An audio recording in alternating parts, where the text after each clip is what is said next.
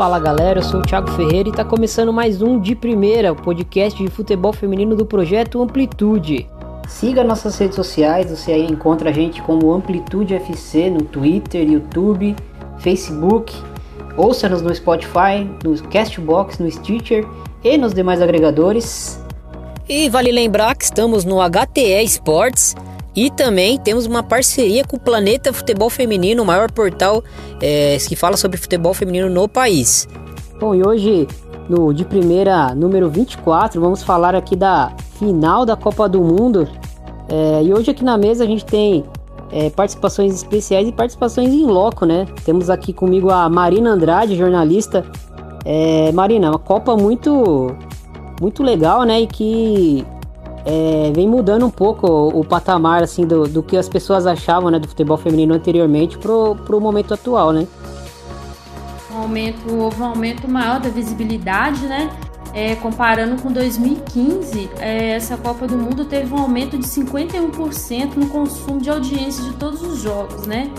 principalmente o jogo de Brasil e França foi o jogo mais assistido que teve durante a Copa e com expectativa para o último jogo de, dos Estados Unidos e Holanda ser também um ganhador de audiência. E também mais um integrante aqui da mesa, também jornalista, Amanda Marinho, do Planeta Futebol Feminino. É, Amanda, expectativas altas aí para essa final? Então, primeiro, né, olá, boa noite, bom dia, sei lá, que horas as pessoas estiverem ouvindo esse podcast, mas a expectativa tá muito alta. Acho que esse, essa Copa do Mundo meio que deu uma mexida mesmo com a forma como as pessoas uh, veem o futebol, o futebol feminino. Uh, eu tenho tentado não usar muita palavra produto futebol feminino, porque acho que tem ganhado uma conotação muito negativa nos últimos tempos, assim, as pessoas tentando denegrir a modalidade, mas por falta de melhores termos, acho que a gente viu um crescimento assim do futebol feminino como produto mesmo, as coisas estão ah, melhorando tanto nível de jogo, divulgação, as atletas, algumas mais engajadas também com a modalidade. A expectativa para essa Copa é igual eu tava falando, né, para vocês antes da gente começar a gravar. Eu queria muito que a Holanda fosse campeã, mas acho que vai dar, acho que vai dar Estados Unidos. No final das contas, é difícil apostar contra a banca. É complicado apostar e o Daniel que tá aqui com a gente, né, o Lopes, ele acompanha o futebol feminino há anos e também sabe da, da, da força dessa seleção americana. Fala, Daniel, tudo bem com você? Boa noite, Thiago. Prazer estar com vocês, os amigos aqui. Então, é o que eu falo. Como eu digo o seguinte, essa Copa, é, a Holanda, no caso, é, pediram para eu falar assim, a respeito da Holanda, o torcedor das seleções holandesas, já dos caras, das, das minhas também. É, para a Holanda, essa Copa ela entrou grande e saiu gigante, né? Então, de toda forma, essa Copa é um marco assim, que. Como posso dizer mesmo?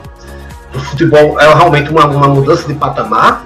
Pela primeira vez, o produto do futebol feminino está ganhando um aspecto global, assim, maior do que as outras vezes. E acima de tudo, essa Copa do Mundo ela deixa um aspecto interessante, que é o aspecto de formar as referências, né? que isso que o futebol feminino é carente. A Marta mesmo fala na biografia dela, nas entrevistas dela, que ela queria, por exemplo, era só jogar futebol. Mas ela não se inspirava em ninguém. O que ela pensava ser era um novinho. E hoje ela tem a expectativa, e hoje ela vê as meninas na Holanda esperando ser Marta, ser Midema. Então, os Estados Unidos já é uma cultura que tempos já acontece, já tem muitas referências, Nine Niners, né? Mas essa Copa, mas essa Copa está sendo referência para muita gente, uma menina italiana, tem a referência da, da, da Girelli, da Bonancea, a menina francesa tem a, a Renat, que é um, um a Renat, Henri. Então, essa é uma Copa que gera não só a questão da divulgação, mas a questão de gerar referências, né? Como nunca se gerou. E chamando o Bruno para conversa, o Bruno Bezerra aí, Primeiramente, boa noite aí, bom dia, boa tarde, boa noite a todos que estão ouvindo mais um de primeira. É isso aí, então vamos falar de Copa do Mundo, vamos falar dessa final e um pouquinho sobre o que aconteceu aí no torneio. Bora pra pauta.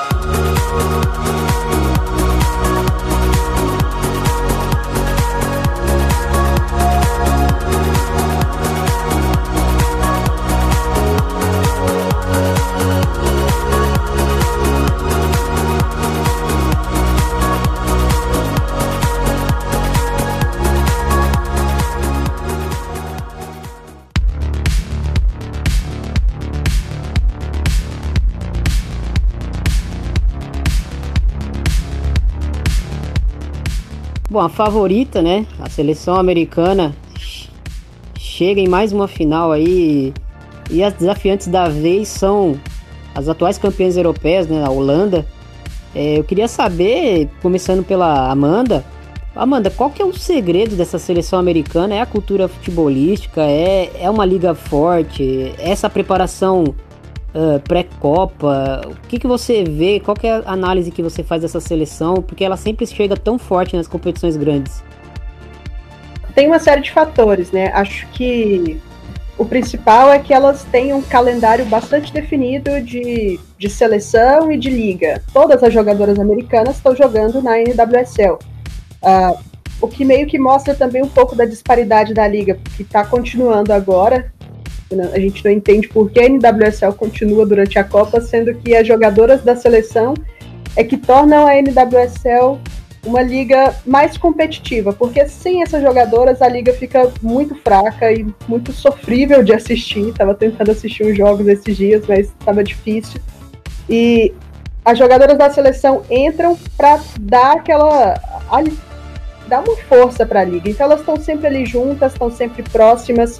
Uh, tem convocação para tudo, chamam elas para o time, não tem esse problema de ah, o time não liberou isso e aquilo. Então, acho que a primeira coisa é um calendário de, de treinos, de reuniões, de, de camps, né, como elas chamam, bem específico e bem, uh, bem determinado. Então, isso com certeza ajuda na hora de criar aquela, aquela, aquele entrosamento. E outra coisa é, claro, a cultura de jogo lá nos Estados Unidos. Né? A menina cresce jogando futebol porque futebol é coisa de menina lá. E também é aquela coisa, né? Meio que um preconceito contra os meninos que querem jogar futebol, mas enfim, é uma outra discussão. Uh, então, tem tudo isso, questão cultural, essa, esse calendário da US Soccer bem desenvolvido, muita coisa envolvida que fazem delas quase imbatíveis, quando é para valer, né? Até que nos amistosos alguém tenta tirar uma casquinha, mas na hora de na hora do vamos ver é complicado. Eu queria destacar outro ponto aí de, de calendário que a, a abordou, que também que faz a diferença, está fazendo a diferença dos muitos Estados Unidos nessa Copa, é que elas estão no meio da temporada, enquanto as europeias é, estão já, já pegam o rescaldo do fim, né? Elas já estão no fim de temporada, então estão, estão no outro estágio de, e, e, vamos dizer assim, de aspecto físico. Né? Isso, de certa forma, está influindo. Né? Então, a, a, as americanas estão vivendo um momento do físico momento. Enquanto as europeias, você vê, observa muito, por exemplo, é, as seleções, por exemplo, principalmente o pessoal do Lyon, vou falar do pessoal do Lyon, chegou muita gente arrebentada ali. A Amaro chegou arrebentada você vê, viu a Renard muito abaixo do que se espera. Você vê na própria Holanda a Van muito abaixo do que se espera. A própria Martins que está jogando um sacrifício, né? Então isso, de certa forma, tem, é um fator muito, muito que está sendo preponderante, está sendo não preponderante, mas sendo importante, né? Iniciado. É, a questão da preparação física, eu acho que foi uma questão é, mais importante, né, para seleção é, dos Estados Unidos e foi um dos maiores erros é, da, da, seleção brasileira, né? A falta de preparação física durante os jogos. Elas começam o, os jogos bem, jogando bem, mas no, no, do segundo tempo para frente parece que elas começam a perder a força e o time começa a, a se perder é, é, no, no, no, a partir do segundo tempo. Então, assim, aí começa a ficar complicado. E é uma coisa que tem que, sim, que, tem que investir mais ainda na, é, na, no futebol feminino também. É, não só na questão da visibilidade, mas também da preparação física, para mim, que é o mais importante. Bruno, o que, que tu espera aí para essa final? Bem, é uma decisão gigantesca, né? De um lado, a atual campeã do mundo, do outro, a, a atual campeã europeia, uma, geração muito, vamos dizer assim, talentosa holandesa, e do outro lado a seleção norte-americana que chega, na minha visão, como franca favorita. Muita gente comentando ah, que os Estados Unidos estão chegando num, período de, de, vamos dizer assim, de transição no caso, muitos jogadores experientes, já beirando 30, 30 e poucos anos, mas que estão se mantendo no topo. Né? Chegaram ao final, ao final com todo, todos os méritos. E se a gente for pegar eliminando rivais assim que a gente considerava até então que poderiam bater os Estados Unidos, né? A gente comentava que a Espanha podia dar um, um, um trabalho com os Estados Unidos, não deu como foi como esperado. A França da mesma forma também deu um, não chegou a dar o trabalho que se esperava para os Estados Unidos e a Inglaterra também. Então, as esperanças, vamos dizer assim, de, de quebrar esse domínio do US Woman National Team tá na, na Holanda, que vem de uma campanha muito boa. A Holanda passou pelo Japão, na, na, já citando a fase final, passou pelo Japão, passou pela Itália, que vinha de uma campanha muito boa, e na semifinal eliminou a Suécia no sofrimento e tá aí nessa grande decisão. Os Estados Unidos, como comentei, para mim são favoritos, mas a Holanda tem uma grande equipe, pode equilibrar esse jogo sim. E teremos uma final incrível nesse domingo. Bruno, é, eu peço um adendo aí, é o seguinte, né? É, o que interessante é que a Holanda tá chegando essa final se jogar um terço da bola, da qualidade técnica visível que jogou na Euro. Isso que é impressionante.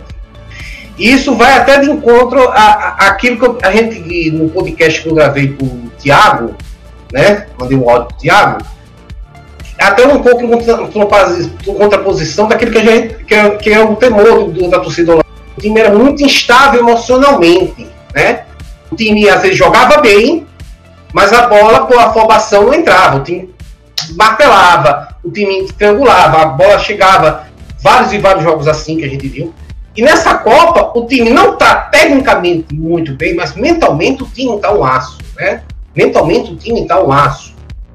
É um time que aquele time que você vê aquele jogo com o Japão, bola na trave, aquela coisa, ela se segurando, Binendal fazendo milagre. E, mas o time se segurou, no final achou o peito, a Mato chegou, me dá a bola aqui, pá, apontou no braço, bateu, né? Então é, é um time que está surpreendendo, na minha opinião, está surpreendendo, porque não está jogando um terço do que sabe, um terço da bola do que sabe, que pode muito mais. Van pode, pode jogar muito mais do que está jogando. A Vandernon que tá, teve uma temporada incrível no Arsenal, essa, não está jogando, não está rendendo o que estava vendendo. Só agora que está mantendo a regularidade, né? E o time mentalmente está um aço, né? Eu fico pensando, se esse time, na minha opinião, que, que o fato, tem três fatores que determinam muito o favoritismo dos Estados Unidos, né? Porque ao contrário do que se diz, os Estados Unidos não é uma seleção de terráqueo, muita gente diz terrestres, são terráqueos. Mas para mim o que, o que vai, que tá fazendo, vai fazer a diferença na final são três fatores que o favoritismo. É o seguinte, o Holanda não está jogando o que sabe o jogo ser um dia depois, né? E, e, além do um dia depois, ter jogado 120 minutos. É, e fora toda a cancha, né? Que os Estados Unidos têm e que a Holanda não tem. Mas se a Holanda estivesse jogando futebol, pelo menos um terço, que, que pelo menos um, um, 50% ou mais, vamos lá, 80% que jogou na Euro, era uma final equilibradíssima, pau a pau, não tinha dúvida. Ô Daniel, e, tu acha que, que já dá pra gente afirmar que tá existindo aí uma ascensão é, do futebol holandês com uma final, um título de Eurocopa e agora na sequência uma final de, de Copa do Mundo? Não, eu falo o seguinte, né? A, a, seleção da Holanda ela entrou grande na Copa, ao contrário do que se pensa, né? Muita gente colocou a, colocou a Holanda meio assim, café com leite, meio café com leite, ah, tá, ganhou uma Euro, tá? Mas aquilo foi uma Euro meio estranha, né? A Áustria chegou na semifinal, final com Dinamarca, a Alemanha colocou no meio, que no final se mostrou mais uma vez que falta bola para a Alemanha já de algum tempo, até o título da Copa, até o título da Olimpíada foi uma coisa que sabe lá como ganhou, né? Mas isso é outra conversa. Então, o futebol da Holanda, daqui para frente, por exemplo, nos próximos quatro anos, você não vai ter como falar em Olimpíada ano que vem e não botar a Holanda, independente de, de, de que não vai França, não vai Alemanha. Não vai ter como você chegar na Olimpíada ou na próxima Copa do Mundo, chegar e botar a Holanda na segunda prateleira. Eu mesmo botei. Mas eu botei por quê? Porque é um time que está na segunda Copa. É um time que está. Como é o nome mesmo? Que ainda falta. Que tinha uma instabilidade emocional muito grande. E precisa, precisava, de certa forma, provar. Dessa vez a Holanda chegou e provou. Né?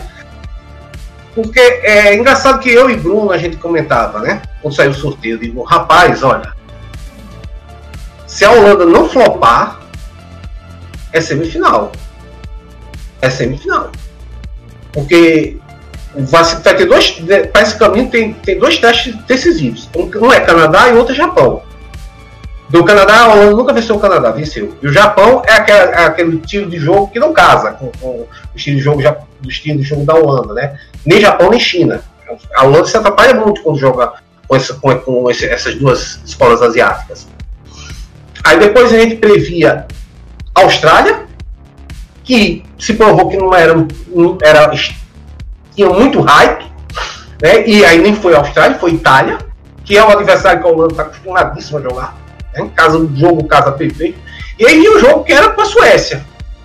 E aí já era a parte do bônus, né? O que viesse daí de semifinal é bônus. Aí veio, veio Suécia, que foi outro bônus, dentro do bônus. Né? Suécia é, é um adversário duríssimo, mas não era a Alemanha, que não, nem por questão de bola, mas pela questão da cancha, da camisa, né? E a Holanda chegou, mas eu e Bruno a gente. Opa, a Holanda vai chegar na semifinal. Se ela não flopar, é semifinal. E foi. E ah, foi até mais, né? Foi final. Então a Holanda, de toda forma, entra grande nessa Copa, o futebol da Holanda entra grande nessa Copa e sai gigante, né? Até na base mesmo, quando tiver campeonato de base, tu vai dizer, opa, é do time vice-campeão mundial, né? E, ou seja, não vai estar tá mais, deixou de ser café com leite. É, tem todo esse contexto aí, né? E Marina, é, a final traz também um, um, questões extra-campo, né? Tem toda a questão da, da Rapino, de, da, do engajamento dela uh, fora dos, dos, gramados e tudo mais. É, o que, que você tem assim para colocar sobre essa, essas questões, né? For, fora do campo, assim, desse jogo? Eu acho que as essas políticas, né? Que ela é uma ativista, né? Ela luta LGBTQ e eu acho que essa força que ela carrega com ela, todo esse ativismo, ele é levado para dentro do campo também. É, isso traz uma força enorme durante os jogos. E essa questão, essa questão que eu citei até no início do podcast, que é, que é uma rincha que ela tem com o Trump, né? É, que ele falou que espera que elas ganham para depois ela falar que, que não vai na Casa Branca se caso os Estados Unidos for campeão, né? Então, assim, eu acho que além da questão é, jogar, eu acho que se tornou uma questão política também. E isso dá mais forças para elas, inclusive para a jogadora, né, que é ativista, para para atingir um objetivo, né, de, de ganhar a Copa contra a Holanda. É isso aí, tem todo esse tempero é, que vem de fora, né? E eu queria é, passar aqui para todos vocês, né? Queria saber assim, as, as impressões de vocês. Uh, se dá para a gente perceber que, que é, é, a modalidade evoluiu assim do, dos últimos quatro anos, da última Copa para cá, talvez até num, num, recorte menor de tempo.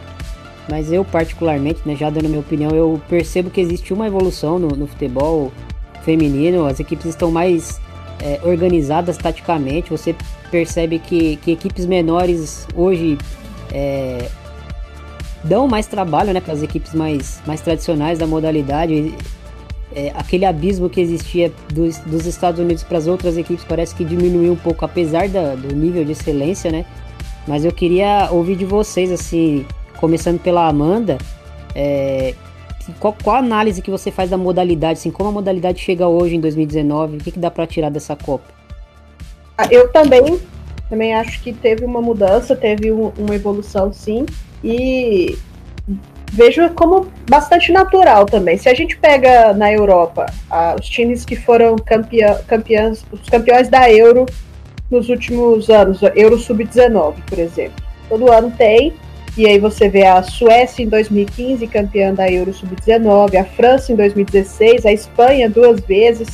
Lembrar que em 2014 a Holanda foi campeã da Euro Sub-19, inclusive gol da Midemar no, contra, contra a Espanha na final.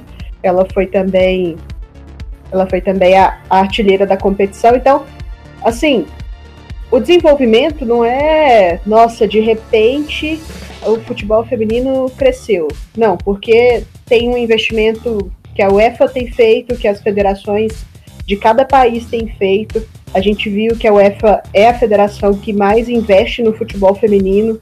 E eu não lembro os números exatos, mas acho que é três vezes mais do que a Comebol, por exemplo, investe no futebol feminino o que a CONCACAF investe no futebol feminino. Então, isso com certeza ajuda a diminuir essa ponte que existe entre os Estados Unidos, que uh, tem toda a cultura e tem um time que foi campeão mundial em 91, depois foi campeão mundial de novo em 99, e isso ajuda a criar os modelos, as, os ídolos, né? Então, a menina cresceu vendo a Mia Hamm jogar e ela queria ser a Mia Hamm, como as meninas, as, as jogadoras dos Estados Unidos falam. A Alex Morgan fala que ela admira muito a Mia Hamm. Aí você tem a Abby Wambach, maior... Né? Isso, as Nine Niners. Aí você tem a Abby Wambach, que é a maior artilheira de todos os tempos do futebol feminino. Então, você cria os modelos e cria algo para a pessoa sonhar em ser um dia. Então, isso também ajuda. Mas eu acho que o investimento que a UEFA, que as outras federações, como a Holanda, a França, têm feito, vão com certeza atravessar essa ponte até. Eu estou muito confiante no, no, futuro do futebol feminino europeu. É, eu queria dar um adendo aí, é o seguinte, né? Eu falo sempre chamado DNA do futebol, né? Não necessariamente é o DNA do futebol masculino, mas o DNA de onde já existe futebol, onde já existe uma cultura gigante de futebol, que veio inicialmente do futebol masculino. Então, por exemplo, você pega a Itália. Porque a Itália cresceu como cresceu nesses últimos quatro anos. Mudança de treinadora teve muita influência, mas por quê? Porque começou a, o, a Juventus tem muita influência nisso. Toda a infraestrutura que tem uma com a Juventus tem, tem influência nisso. Por exemplo, Estados Unidos não sobra mais da questão física, antigamente como sobrava. Por quê? Porque hoje você. Como é que você vai sobrar fisicamente se você joga com uma atleta de Lyon, que tem a melhor estrutura do Lyon? Né? O que o Lyon fez para o futebol feminino na Europa, na França, é você pega o que o Barcelona anda fazendo, o que os times ingleses cresceram, que eles cresceram. Então, esse aporte desse mundo que não existia, você pega uma final da Champions de, de 15 anos atrás, era o que? Era o time da Noruega, os times eram Potsdam e Frankfurt, que agora foi incorporado pelo Eintracht. É, mas eram, eram times femininos, eram times praticamente assim, de bairros. Você não tinha aquela estrutura que tem os gigantes de futebol, como o Chelsea. Por exemplo, a minha do, do, do Manchester City tem o melhor. Treina ali na academia, estão lá trombando com Guardiola. ali na hora do treino. Então treino com o melhor. Você, vê, você dá um exemplo de uma coisa. Tá. Como a, a, a, história do DNA. Você vê Portugal. A entrada do esporte fez Portugal dar um salto gigante. Portugal, era um saco de pancadas, hoje ganha de Austrália, ganha de Noruega, ganha de Suécia, é, empata com a Bélgica, a Bélgica tudo bem. Fez um jogo duríssimo com a própria Itália. Mas por quê? Porque começou a entrar é, profissionalismo. Você tinha uma pessoa que era, era totalmente amadora. Porque uma coisa é você ser jogadora de futebol, outra coisa é ser atleta de futebol. Então todo esse aporte que existia do futebol, vamos falar assim, do futebol masculino, tradicional masculino, chegando no futebol feminino, isso causa um impacto gigantesco. Bem, uma das coisas que eu analisei nessa Copa do Mundo, principalmente foi que as equipes em si estão pensando o jogo de uma maneira diferente. Então, vamos pegar um exemplo que eu, que eu gostei de ver foi nessa Copa do Mundo foi a Itália, que foi citada pelo Daniel, que a Itália no jogo contra a, a equipe da, da Austrália foi superior taticamente. A Austrália, a Austrália pensou que, que enfrentar uma equipe que, vamos dizer assim, iria se acuar e não foi o que, o que aconteceu com a, com a, com a nesse jogo Itália-Austrália. Então, assim, o que ficou de, de aprendizado nessa, nessa Copa do Mundo, alguns aprendizados. O primeiro foi essa questão da evolução tática. Então, as equipes passaram a, a, a questão da pressão do pressão na saída de bola que, que a gente viu com a Itália, a gente viu com a, com a Holanda, com outras seleções também. A questão do, do, do vamos dizer assim, a questão das goleiras, que eu acho que vale a pena a gente citar, que foi, eu acho que o ponto que mais teve evolução, talvez comparado a quatro anos para cá. Então, não tivemos só uma, uma jogadora da posição se destacando. Nessa Copa do Mundo, pelo menos umas cinco ou seis, talvez a gente coloque como assim, destaques nessa, nessa Copa do Mundo. E também a, a, a questão do, do, vamos dizer assim, eu já citei a questão da, da mentalidade de pensar o jogo, as, os treinadores, treinadoras estão com essa, essa questão de estudar o adversário, que eu acho que foi o que faltou para a seleção brasileira. A seleção brasileira faltou estudar um pouquinho mais como é que, como é que a França ia chegar para jogar contra a gente, como é que a, a Austrália chegou para jogar contra a gente. Acho que faltou um pouco desse estudo do, dos adversários, porque se você for ver, a, a Holanda perdeu para a Holanda em a Holanda perdeu para o Japão em 2015. Ah, muita coisa mudou em, em quatro anos, mas a, a, Holanda, que sempre se complica contra as seleções asiáticas, como, como citou o Daniel, fez um jogo certinho contra, contra o Japão. Soube, vamos dizer assim, anular os pontos que o Japão tinha. Te, passou um, um, um, um sufoco, mais ou menos, quando, quando chegou depois dos 30 minutos, né? Do jogo bem certeiro contra, contra o Japão. Os próprios Estados Unidos, os Estados Unidos a gente esperava um jogo contra a França, se rec recordando aquele amistoso que perderam, né? Pra, pra França um jogo um pouco mais, vamos dizer assim, um pouco mais franco, mas não foi isso que aconteceu. Os Estados Unidos conseguiu marcar um gol logo no, no, no começo do jogo e, e vamos dizer assim, conseguiu ter a vantagem, ter a vantagem no, no restante do no restante da partida. Então, acho que o ponto, o ponto de estudar os adversários, a questão da, da evolução das, das goleiras e tal, acho que foram pontos extremamente positivos nessa, nessa Copa do Mundo. A Munda citou, até no, último áudio dela, que a questão das equipes campeãs sub-19, né, no caso. Eu também queria citar uma equipe que me chamou a atenção, até não foi para essa Copa do Mundo, mas acho que talvez em 2023, falando de Europa, talvez chegue, seja a Polônia. Né. A Polônia eu acredito que tem uma geração boa, jogadoras muito interessantes, Pajora, Kedrizinek, entre outras. Acho a, do Dex, zagueira do, do, do PSG, é um, é um time interessante. Até acho que já avisando a Eurocopa em 2021, que será na Inglaterra, acho que vai ser interessante essa seleção da Polônia aparecendo. Agora eu queria falar sobre a seleção. É, Para começar, é, vocês falaram que a Europa está investindo muito nas seleções femininas, nos times femininos, né? Só que no Brasil eu acho que falta muito investimento porque assim, por mais que elas que elas tivessem que elas joga, jogaram bem, jogaram de igual para igual para a França, é, lutaram até o final. E o Brasil teve muitos erros durante a Copa. Primeiro foi a preparação física, é, Marca Cristiano lutando para recuperar da melhor forma.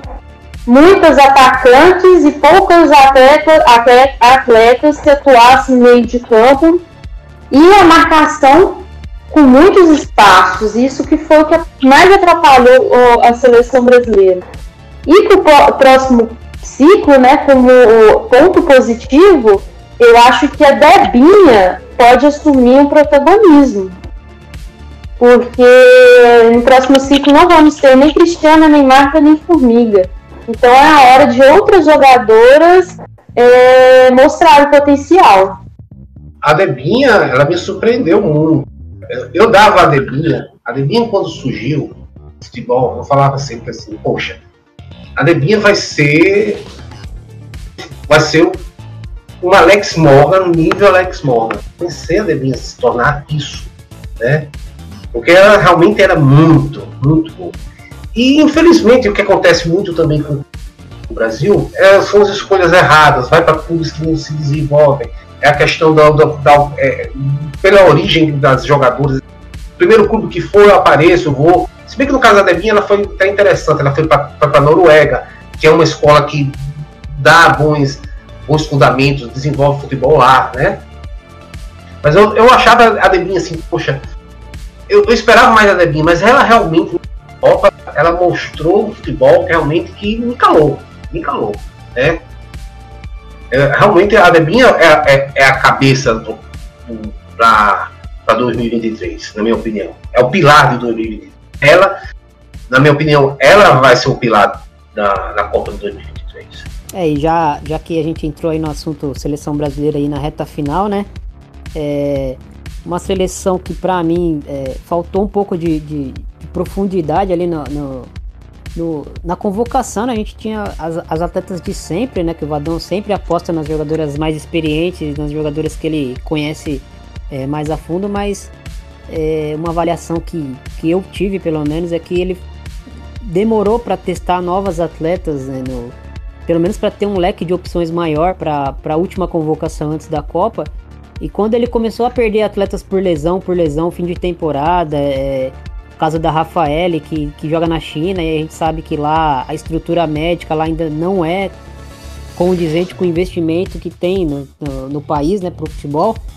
É, quando ele começou a perder essas atletas chave, essas atletas mais importantes, ou perceber que elas não iam chegar a 100%, aí ele começou a apostar é, em Carol, em, em em Geis, né, em jogadoras mais jovens. E a Ludmilla demorou muito para aparecer na, nas convocações dele. A gente pode até que debater se ela fez uma Copa no nível que ela joga na Europa hoje em clube, mas é, se ela demorou muito para se habituar, eu acho que essa falta de rodagem das mais novas, né?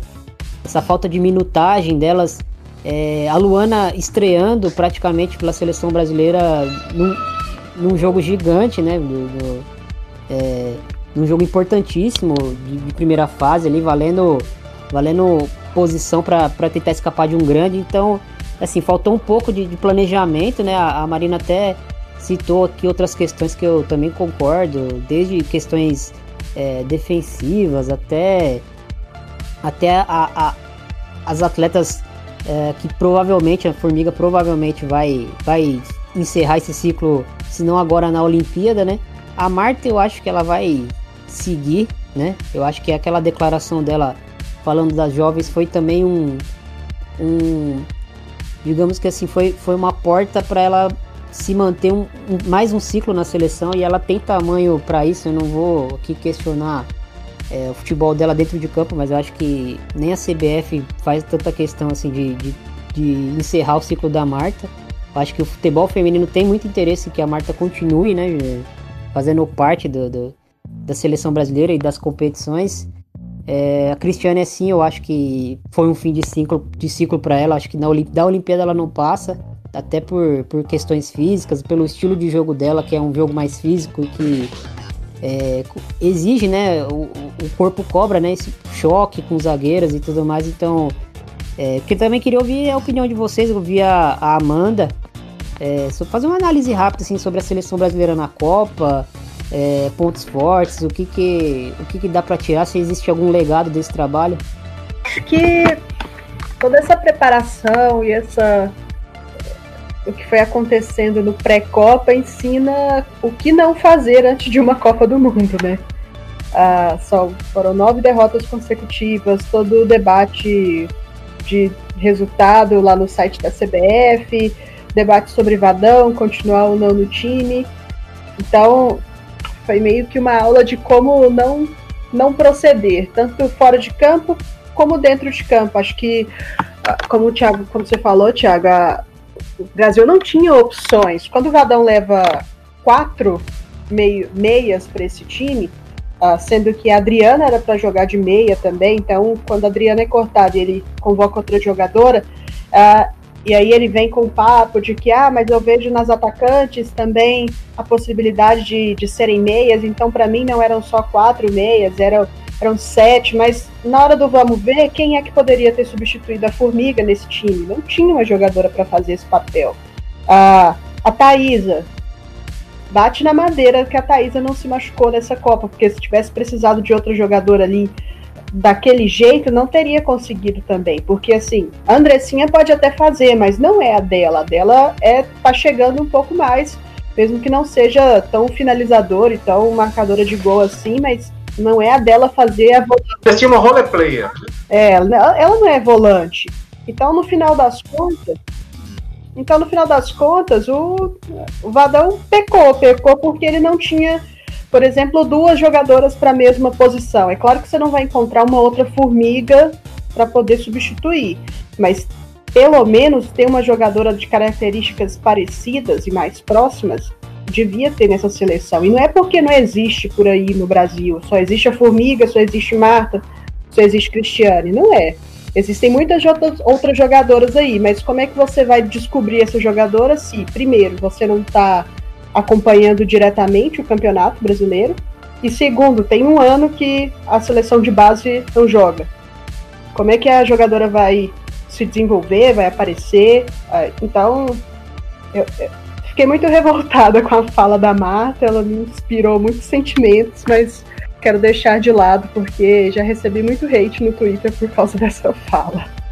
Fazendo uma, uma observação dessa seleção brasileira, o que eu observei como a, Amanda citou, esse aspecto tático foi que mais me deixou, vamos dizer assim, indignado. Que time no mundo você joga praticamente com quatro jogadoras de frente? Né? Não, não tem como. Principalmente você tendo só duas, duas jogadoras na, na marcação, sendo que uma. A Formiga já tem 41 anos. A gente tem que, tem que citar isso. E a Thaísa não é, vamos dizer assim, uma, uma, uma marcadora nata. Então, acredito que essas opções, vamos dizer assim, do. Assim, eu. Fala, Daniel. Então, é, o que eu achei impressionante foi o jogo do O modelo já estava pronto. O cara quis inventar. Ali, era, ali a Andressinha caiu super bem contra a Itália, jogou muito contra a Itália. Ali, ali estava um modelo pronto. Ali era um 4-3-1-2. Era Andressa, Formiga e Thaisa. Né? Ali no quarto com a Marta ali fazendo um chamado engano lá na frente. E ele quis inventar. Era pronto, até pra você chegar e dizer assim, vou ficar mais precavido. Ali foi incompreensível aquele, aquele modelo quando o Brasil começou jogando com a França. Realmente ali foi, foi lamentável. Acho que essa questão tática, como, como citei, foi, foi um ponto bem negativo dessa, dessa equipe equipe brasileira, porque assim, a gente em certos momentos na Copa do Mundo se empolgou. Eu mesmo vou negar que quando a gente abriu 2 a 0 diante da Austrália, eu Poxa, a gente vai. Felizmente. Felizmente, alguns minutos depois, veio aquela. O erro da minha vida foi essa empolgada. Todo mundo, acho que todo mundo se empolgou naquela. Aí depois foi exposto. E o tombo né? foi muito maior, né? Foi bem maior. Acho que era melhor ter perdido logo do que ter, ter dado esperança pra gente naquele jogo. Engraçado que com as duas formas de você enxergar essa Copa. Vamos lá, a gente na véspera da Copa, a gente tava com medo até da Jamaica. Vamos falar isso. É. Eu colocava o Brasil como uma terceira força e terminou sendo terceira força. Mas podia ser a primeira, mas estava um golzinho contra a Itália. E aí faltou realmente treinador, né? Gente no banco para chegar e dizer, gente, é mais um gol. É mais um gol, a gente vai para. A gente vai enfrentar China e não França. ali, né? Engraçado, quer dizer, a gente, a gente previu. Eu tava prevendo realmente um apocalipse. Não vou, vou mentir. Eu tava prevendo, eu tava até. Eu tava até reclamando, sim, tava reclamando do. Da, da tal visibilidade para não ter vexame, né? Se vai terminar sendo tiro no pé. Então, se a gente for ver, do ponto de vista, o resultado, morremos na primeira. Morremos, caímos para a França, um jogo duríssimo na prorrogação. Se chegasse na, a um mês, um mês antes da Copa, dissesse ó, você vai morrer para a França perdendo 2 a 1 um na prorrogação. Eu digo, diante de quem estava com medo de morrer de, de, de, de passar aperreio com Jamaica, eu digo, manda para cá que eu fecho, eu fecho esse pacote. Mas aí que tá, né? Ou seja, faltou, né? Dava para ser muito mais. Aí chega na. Dizia, pô, dava para ser mais, né? Até o jogo contra a França dava para ser mais, né? E é isso que fez. Você tem um, por um lado, é, foi mais e foi mais do que a expectativa, e por outro lado foi muito menos do que a expectativa. Os dois, as duas, os dois lados da, da moeda se encaixaram perfeitamente, né? Dentro do panorama da Copa do Brasil.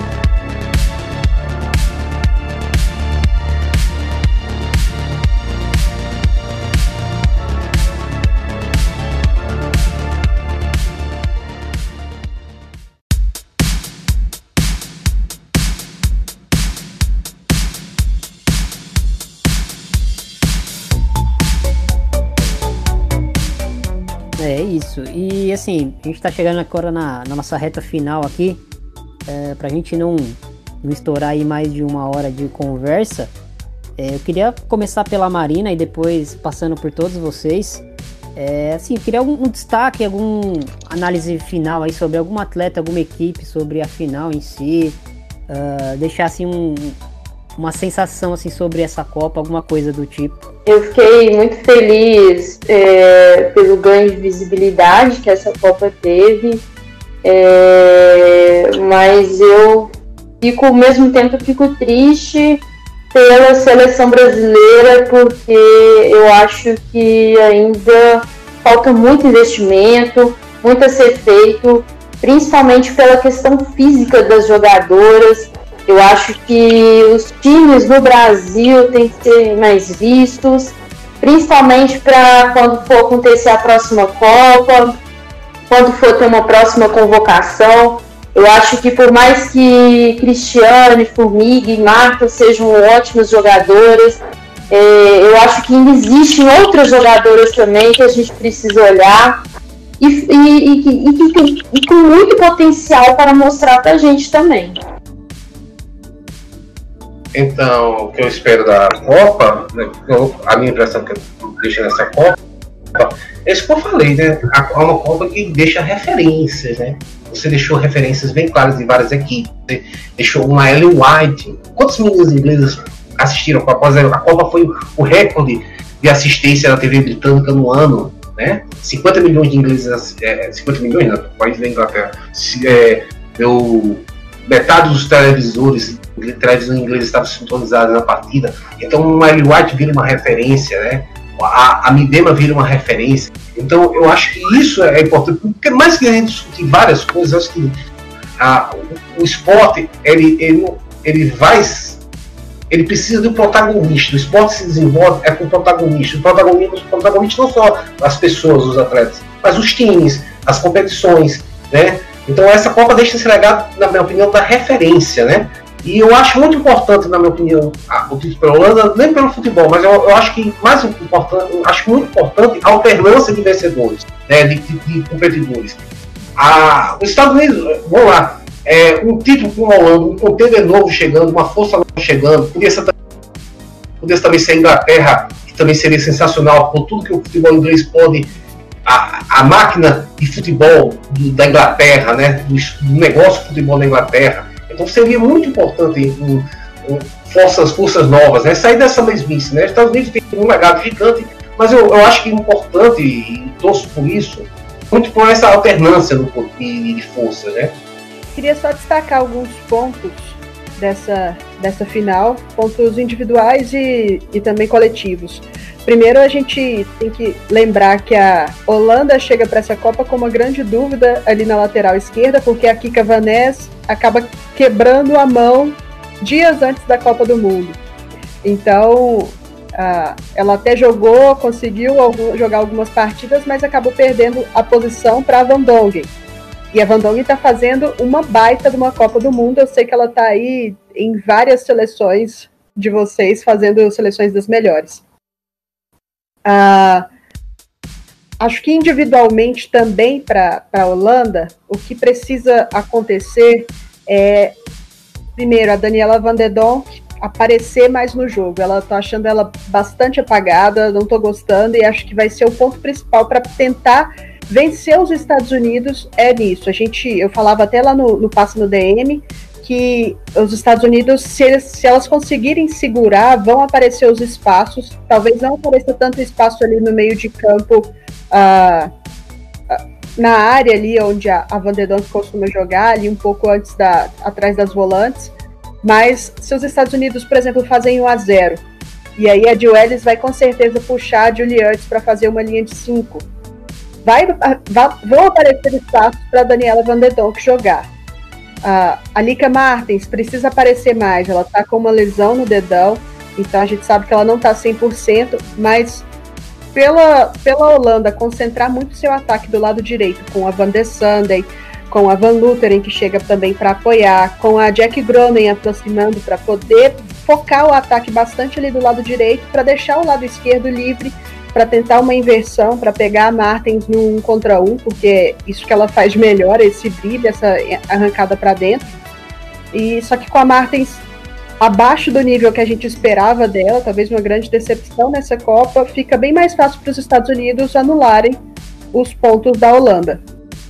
Agora, os Estados Unidos é assim: você tem Alex Morgan que joga ali como uma referência de ataque, mas sempre puxando para a esquerda para poder abrir espaço, que é para Rose Lavelle ter a frente da área livre para ela tentar chutar, para ela tentar criar. Então, bastante do jogo dos Estados Unidos passa pela Rose Lavelle passa pela movimentação da Alex Morgan.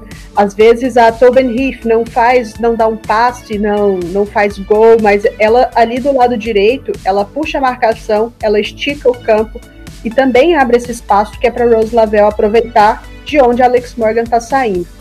Os Estados Unidos têm todas as armas para vencer a Holanda, isso é fato. Uh, mas eu acredito muito que se a Holanda fizer um jogo bem consciente, conseguir segurar esse time dos Estados Unidos no primeiro tempo, os espaços vão aparecer no segundo tempo, e aí elas vão precisar muito da Lika Martens e da Van, e da de Donk para poder criar alguma coisa e surpreender.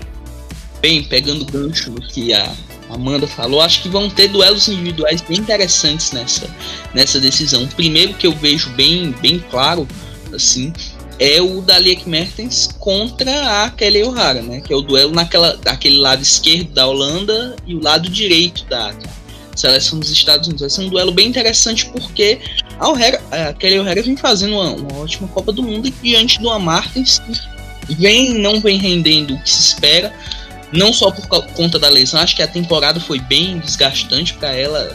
Chegou até a final da Champions e teve essa lesão que, que deixou ela debilitada e tal. Enfim, é um duelo que eu acho que vai ser bem interessante esse, esse, esse lado esquerdo da, da, do ataque da, da Holanda, lado direito do, da seleção dos Estados Unidos. Outra coisa que eu vejo que nessa final vai ser bem interessante é como é que a, a Jill Willis vai pensar nesse time, no 11 inicial para essa decisão. A Press que fez uma semifinal muito boa contra a Inglaterra ou a Rapinoe que, que é a grande craque do time nessa Copa do Mundo. Acho que tem esse ponto de interrogação bem grande para ela ainda, como ela vai escalar para essa final. Se ela vai ter a segurança de, de colocar uma, uma jogadora, vamos dizer assim, que vem fazendo uma, uma excelente Copa do Mundo, ou uma jogadora que vem de um. As duas fazem uma excelente Copa do Mundo, mas a, Rapinoe, vamos dizer assim, é a opção de segurança para ela. A Press pode ser que não, não renda vamos dizer, como, como foi diante do Chile, né? Jogou, fez muito e, e, e, e não conseguiu marcar, no caso. E, então tem essa questão da, da Cypress ou, ou Rapino. A Juliers, que é outra que é muito importante nesse time dos Estados Unidos, essa função dela de, de líbero, né, literalmente, que ela é uma primeira volante. Então, dependendo da situação de jogo, ela pode recuar para fazer essa linha de três com Sarah Brown e a Dal Kemper, né? Como foi citado pela, pela Amanda. E outro ponto que eu, que eu acho interessante dos Estados Unidos é destacar a Copa das duas, vamos dizer assim, volantes abertas, né? Pela direita e esquerda, Roran e a Lavelle. A Lavelle eu particularmente não acho um jogador espetacular, mas vem fazendo uma Copa do Mundo, vamos dizer assim, muito interessante. Já a, a, a Roran teve essa adaptação, né? A Roran não é uma, uma, uma, uma meia de origem. Ela começou na época, eu lembro no PSG, ela era uma centroavante e foi se adaptando a essa nova formatação. Quanto à Holanda, acho que vale a pena a gente destacar aqui a Sherry Spitzer é uma jogadora que a gente pouco fala, mas que vem fazendo a Copa do Mundo muito boa.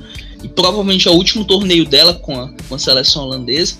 Acho que com a Holanda na, na Olimpíada pode ser que ela adie essa aposentadoria internacional, talvez deixe para depois da Olimpíada. É uma jogadora muito importante, tem um chute muito, muito bom de fora da área.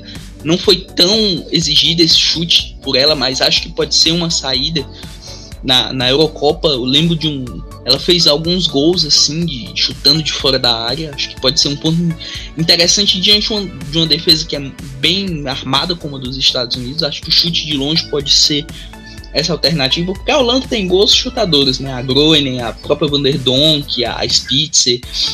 E Acho que os Estados Unidos têm que explorar um pouco essa questão da zaga holandesa, vamos dizer assim, às vezes parece ser meio insegura em alguns momentos. Então isso pode ser importante os, diante de uma, um Alex Morgan, uma Press ou uma, uma, uma Rapinoe, ou a própria Tobin Heath também. Essa defesa holandesa às vezes parece um pouco insegura em alguns momentos, né? Então explorar um pouco essa pressão na saída de bola das holandesas pode ser um ponto bem interessante. De certa forma, é uma final que está aberta. São equipes que jogam com esquemas táticos parecidos, é um 4-3-3. E de toda forma, acho que os Estados Unidos levam vantagem em termos de, de não diria em termos de qualidade de jogadores, mas em termos de cancha, assim, um elenco mais recheado de, de opções. Já a Holanda tem essa questão do talento individual, né? Os Estados Unidos têm seus destaques individuais, mas eu vejo um time muito mais coletivo do que a Holanda. A Holanda ainda depende muito das suas estrelas. Não é um time que, vamos dizer assim, coletivamente jogue 100% como joga os Estados Unidos. Então, para mim, esse, esse aspecto é o fundamental nessa, nessa grande decisão aí entre essas duas equipes.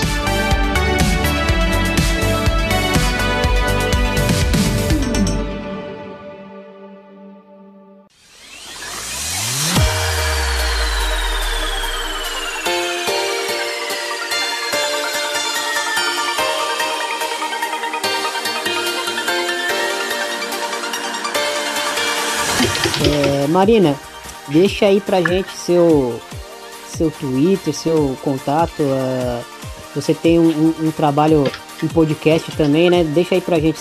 Então, é, gostaria de agradecer pela oportunidade de participar do podcast. É, meu Twitter é Marina Andrade e o meu Instagram também. E gostaria que todos também acompanhassem o Papo de Clubista também, que é um blog que eu faço parte. E a gente também produz podcast.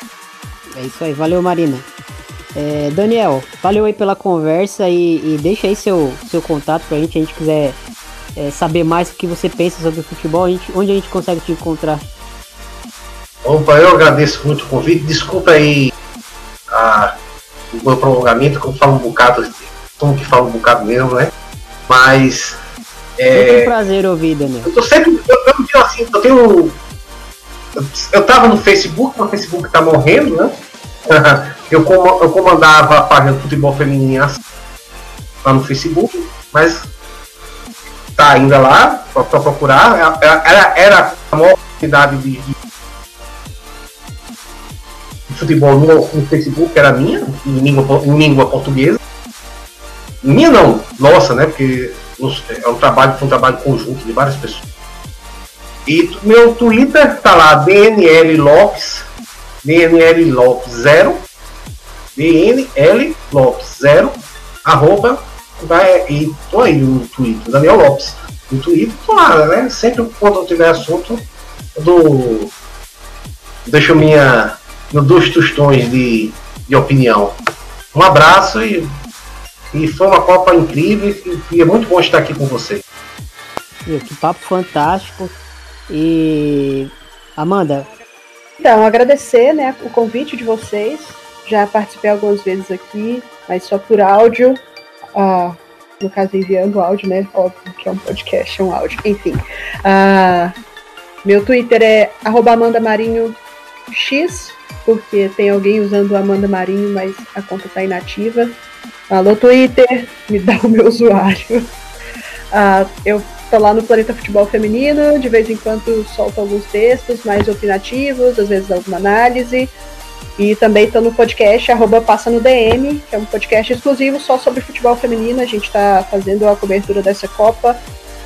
E vamos continuar depois da Copa também. Obrigada, pessoal, e bora pra cima, continuar. O futebol feminino não é só Copa do Mundo, tem muita coisa acontecendo por aí.